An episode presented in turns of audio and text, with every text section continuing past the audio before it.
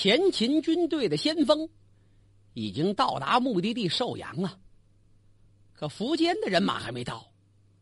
苻坚这一次要御驾亲征，他干嘛呢？感情他那兵员太庞杂了，太分散了。苻坚自统北方主力六十多万人马呢，分好些地方调兵，包括秦州、雍州的关中兵，幽州、冀州的华北兵，以及远自凉州的西北兵。由于他这个行军横跨大半个中国，主力军队需要在项城这个地方集结。项城就是现在河南沈丘一带。羌人的那位领袖叫姚苌，姚苌督统着益州、凉州的军队，另外还有梓潼太守裴元略，率七万水军从川中顺流东下，直取东晋的都城建康。那这么些人马要调动，那不是一朝一夕之事啊。东晋方面呢，防线事实上头些年就已经架构好了，分东西两路。西路军由桓冲都统，共计十万，驻扎在江州，主要任务是扼守住长江中游，阻止秦军水师东下，以及抵御一些可能从西路进攻的陆地上的秦兵不足。实际上，秦朝的步兵、骑兵在这一带作战，陆地军队发挥不了什么大作用，所以呢，这个力量不会太强。东路军由谢安节制，谢安作为东路军的总统帅，手下咱们说了，他的直男弟女都有任务。谢石作为都督，谢玄率领前锋，还有大将谢衍、桓隐等人，统军八万，在淮河两岸抵御秦军。另有将军胡斌同五千水军去增援，正面面对北方的寿阳。从双方军事力量来看，东晋方面在西路的兵力与前秦兵力大致相当啊。前秦在西路进攻方面有裴元略的七万水军，跟慕容垂的三万陆军，人家桓冲也有十万人马。可是桓冲有长江天险和防御工事，抵抗秦军，至少人家占着地势呢，这不是处于下风啊。而东路军跟秦军相比，那就太悬殊了。即便有北府兵说骠勇善战，这可以让人感到一点安慰的话，也不能不让人对谢安战前的那种潇洒跟坦荡感觉到惊讶呀。还有心思逛山、玩水、下棋、听曲儿，这也不知道是真震惊，还是被吓晕了。好些人都怀疑，战斗这么一开始。前秦军的前锋进展的很顺利。当年十月，芙蓉先于东晋的援兵到达了寿阳，人家先锋抢先到达目的地，在没有遇到强大抵抗情况下，攻打了寿阳城，俘虏了寿阳守将徐元喜、王先。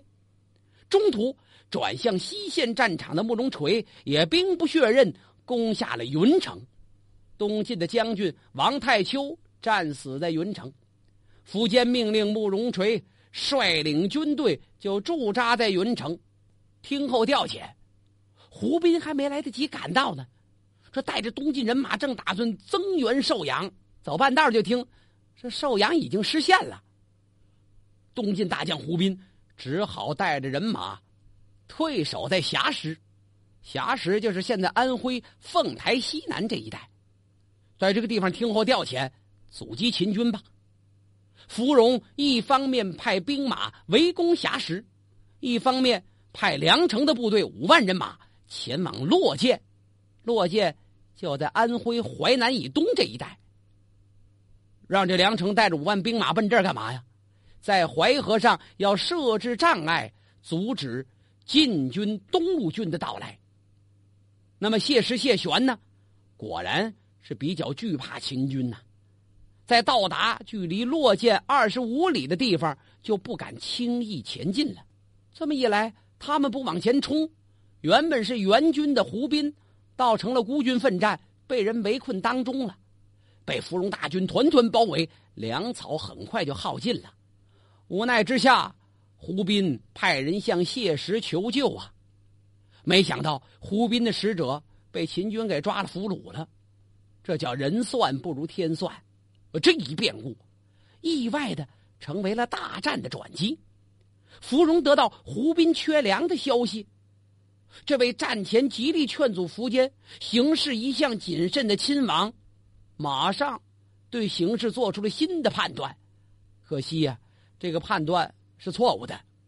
芙蓉马上派人火速到项城，向苻坚报告，说贼少一擒，但恐逃去。一速复之。现在敌人不多，别让他跑了，你快点来。苻坚受到了这个消息的鼓舞，大受感染，他喜出望外，生怕时间拖长了，晋军主力要逃跑了怎么办呢？他把大军留在项城，自己率领了八千轻骑兵啊，日夜兼程赶到寿阳督战。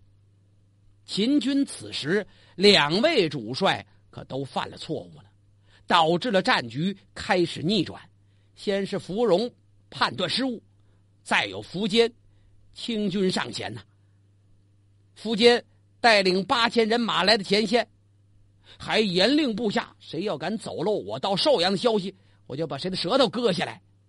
他以为靠着芙蓉这二十万军队足以速战速决，他还生怕东晋晚一天灭亡呢，这得多么荒谬啊！你也不想想。谢石这帮人能跑吗？往哪跑啊？啊，跑回健康城里边，那健康也守不住了。要跑人们早跑了吗？人家打你来的，往哪窜呢？还生怕人家提前撤退呢。岌岌可可的苻坚，怀着投鞭断流的这种梦想，带着这样一种气势，他想迅速解决东晋的先头部队，要把东晋主力这北府兵灭了。那打不打？东晋也就完了，大队人马一冲一过，过了河，健康就是我的了。苻坚抛弃大部队于后方的行动，无形中缩小了双方军事力量上的差距，这一步就走错了。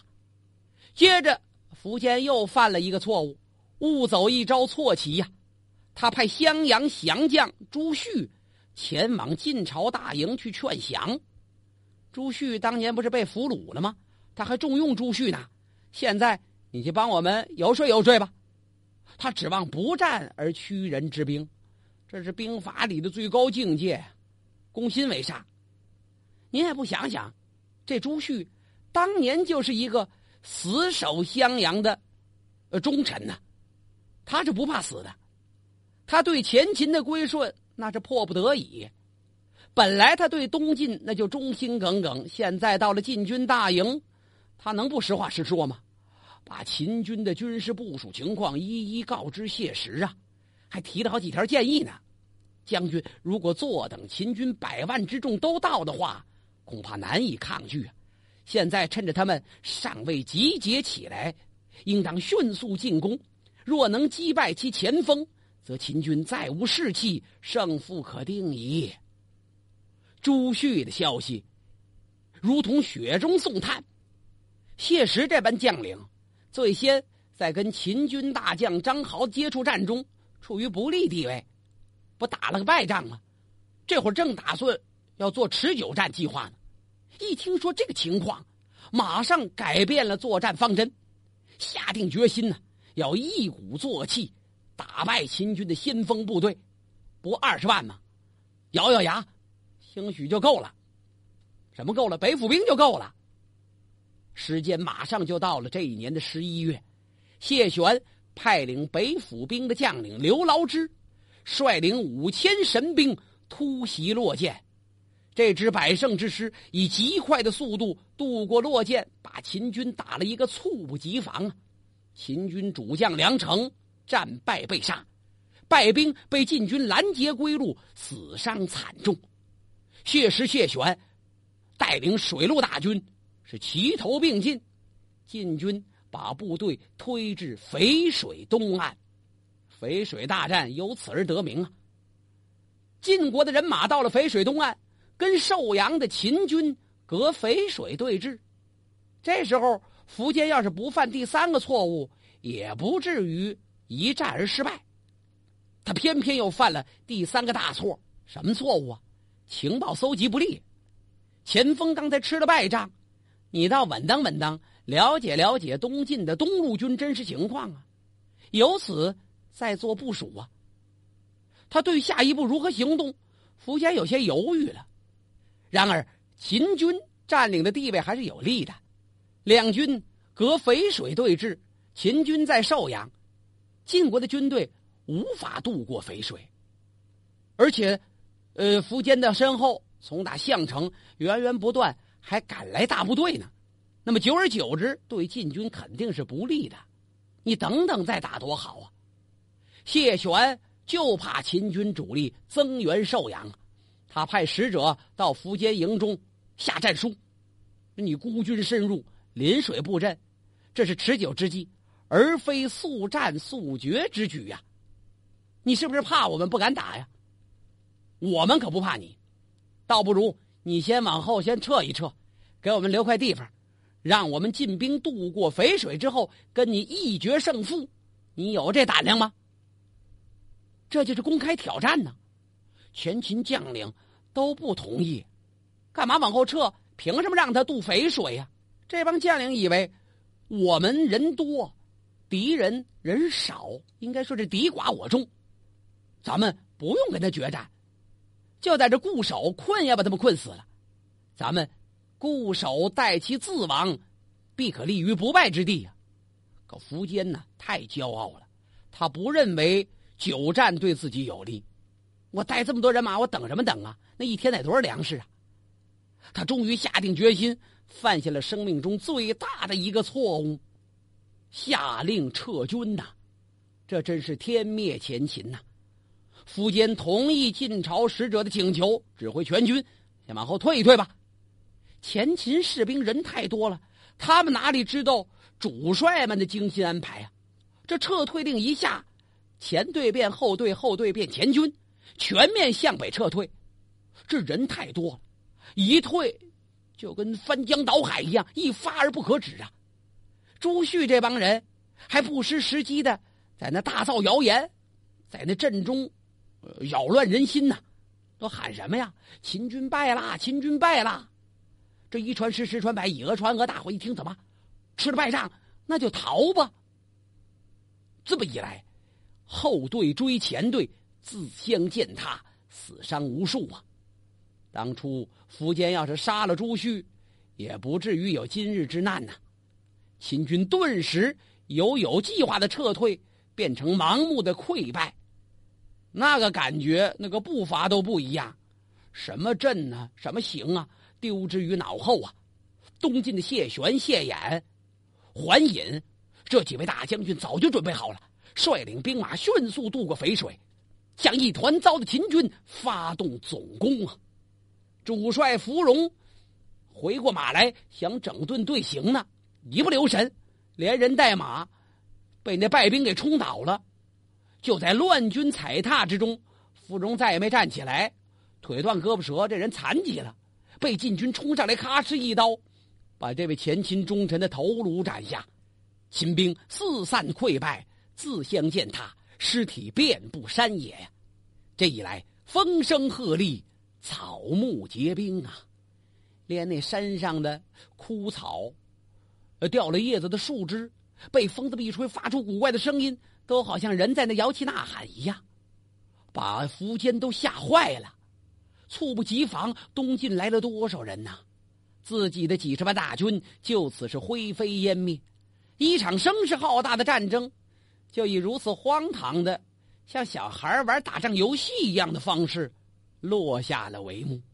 苻坚数十万大军何以一退兵而成千古之恨呢？究其理由啊！大致有三条原因：前秦的军队战阵上的安排利于前进，而不利于后退，就计划中没有后退的章法。二十万，那可不是小数目，二十多万的步兵、骑兵，前边是步兵，装备跟战斗力比较差，而数量较多；后边是精锐骑兵，战斗力强大，数量较少，在进攻的时候要想以步兵拖垮对手，再以精锐骑兵这么一冲击，这个计划不错，可以一举获胜。可是这一撤退，前军后军掉个了，步兵在后面导致了混乱，装备精锐而数量少的骑兵被自己的人马包困着，真打起来他们也冲不出来。合着这骑兵被步兵给搅和了，再加上前锋统帅芙蓉也死于乱军之中啊，这是失败之一。二一个苻坚的羽林郎，也就是他的禁卫军，就像我们前面说的那样，都是富家子弟和所谓武艺高强的人。这些位单打独斗可能有过人之处，但是要想应付这种战争中的意外情况，这得靠集体去发挥作用。他们可都是外行。芙蓉早就对这些所谓的禁卫军们有个评价，说不适合军旅。战阵一乱，这些人倒起了推波助澜的作用了。你奔东，我奔西，他奔北，那个奔南，这不乱上添乱吗？这是失败第二，禁卫军的混乱。而最要命的是前秦军中的士兵来源太庞杂了，有第族。羌族、鲜卑族、匈奴族、汉族，是各色人等，什么样人都有。这各个部族、民族之间，他都有矛盾的。就算忽略不计，你想做到上下一心、将令统一，那也不是一朝一夕的事啊。更何况根本也有矛盾。主将芙蓉下令撤兵，是出于战略上的考虑，而得到撤退命令的兵将们。却不明白将领的真正意图，再加上朱旭在中间穿插捣乱，造谣祸乱军心，所以一退即溃，难以避免。这是失败第三个原因呢。想当年三国纷争之时，赤壁鏖兵一场大战，导致天下三分鼎立，以致近于四百年的大分裂局面；而淝水一场大战。则直接引出了困惑中国二百年之久的南北朝对峙。无论如何，其影响力也不可谓不深远呐。回过头来，我们再看看苻坚呐，这位前秦皇帝失败就失败在他宽大的民族政策上。有人持这种观点，好像就因为这种错误的民族政策，他忽视了内部力量的分崩离析，摧毁了他。和他的帝国，但是从历史进步的观点来看，从某一个角度来评价苻坚，也不能不说，是中华文明迈向辉煌的一个历史进步啊。正因为苻坚的这种宽容大度，才促进了历史多民族大家庭的融合。苻坚即便是成功了，他也只能是晋武帝司马炎式的成功。中国长期的稳定与发展。就其当时的情况来说，尚需时日啊。即便统一了，也不会马上稳定。然而，当日战争的结果，却使得中华南北世界以最痛苦的状态度过了那个世纪最后的二十年。这些恐怕是古代战争对今人最大的启示啊！如果说苻坚要取得胜利，最起码这后二十年。不至于打的这么热闹啊！中国人常说这句话，叫“败军之将何以言勇”啊。苻坚在混乱的溃退过程中，身中流矢，被箭给射伤了。他单人独骑逃到了淮河以北，打算收拾残卒，等待时机。他是饥渴交加，这个状况正所谓英雄末路。悲惨之极呀！曾经金甲生辉的那位大秦皇帝，现在是又渴又饿，你谁能想到啊？这会儿，当地有那百姓，还给这苻坚拿来了吃喝呢。苻坚吃后连连夸，真是天下美味呀！他下令，呃，谁给我拿的东西来呀？赐他点钱，给点布料吧。再看人家，坚决不要，怎么？您是我们的皇帝呀，您是陛下，陛下舍弃安乐而蒙受苦难，此乃天意。我是陛下的子民，陛下如同我的父母一样，岂有儿女赡养父母而祈求报答的吗？您给我什么钱，还给我什么衣料啊？什么锦帛布匹我都不要了。苻坚心想，我也找不着了。现在这些东西我都没有了，要想给你，也是先记在账上。倒是你这一番话，让朕好感动啊！苻坚是深感羞愧。他的夫人张氏一直跟着他，现在清点清点身边的人马，没有多少了。苻坚对自己的张氏夫人说：“朕当初若用朝臣们的谏言，岂会有今日之败？现在还有什么面目君临天下？”说着说着，是潸然泪下，黯然离去。一代英雄苻坚在淝水遭遇挫败，成为他人生的转折点。他前半生的过于顺利跟幸运，造就了他那种颇具浪漫主义的英雄风格。当后半生一幕幕悲剧发生在他身上的时候，也让人感受到了现实对于浪漫是一种多么大的嘲讽啊！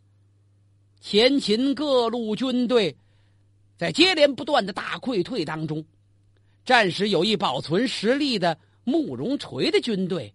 却是井井有条从湖北撤出，从这一点不难看出慕容垂治军有方。东晋方面不知道这支秦军的实力，同时呢，也顾及到了慕容垂的威名，这个人善于打仗，所以没敢像东路军那样，呃，节节进逼，没敢猛追呀，所以也使得慕容垂这三万人马是全军而退。苻坚身边的人马。也就一千多人了，以骑兵为主。往何处投奔呢？既然慕容垂那儿援兵没有受到损伤，那我就找慕容垂吧。慕容氏的宗族们一个个一听到苻坚要来投奔，那是兴奋不已，擦掌摩拳呐，都找慕容垂来了。叔父，这可是天赐良机呀！什么良机呀？现在苻坚是自投罗网，你应该杀了苻坚，兴复咱们燕国呀！哪知道这慕容垂听完这番话，想了良久，他摇了摇头，不可为之啊！这些侄子们都不乐意了，天赐良机怎么能错过呀？倒是慕容垂的儿子世子慕容宝理解父亲的心情啊，他特意提醒了一句：“父亲。”应该不以义气为恩而忘社稷之重啊！他是提醒慕容垂勿以小利而忘大义。我知道你忘不了当年苻坚对您的知遇之恩，难中投奔，苻坚收留了您。但是燕国复国大计，您也不得不考虑啊！这番话说完，连世子慕容宝带慕容垂的那些直男弟女们都不吭声了，他们一个个把目光。聚集在慕容垂的脸上，就等着你表态了。慕容垂到底怎么打算的？他会不会加害难中投奔的苻坚呢？咱们下次再说。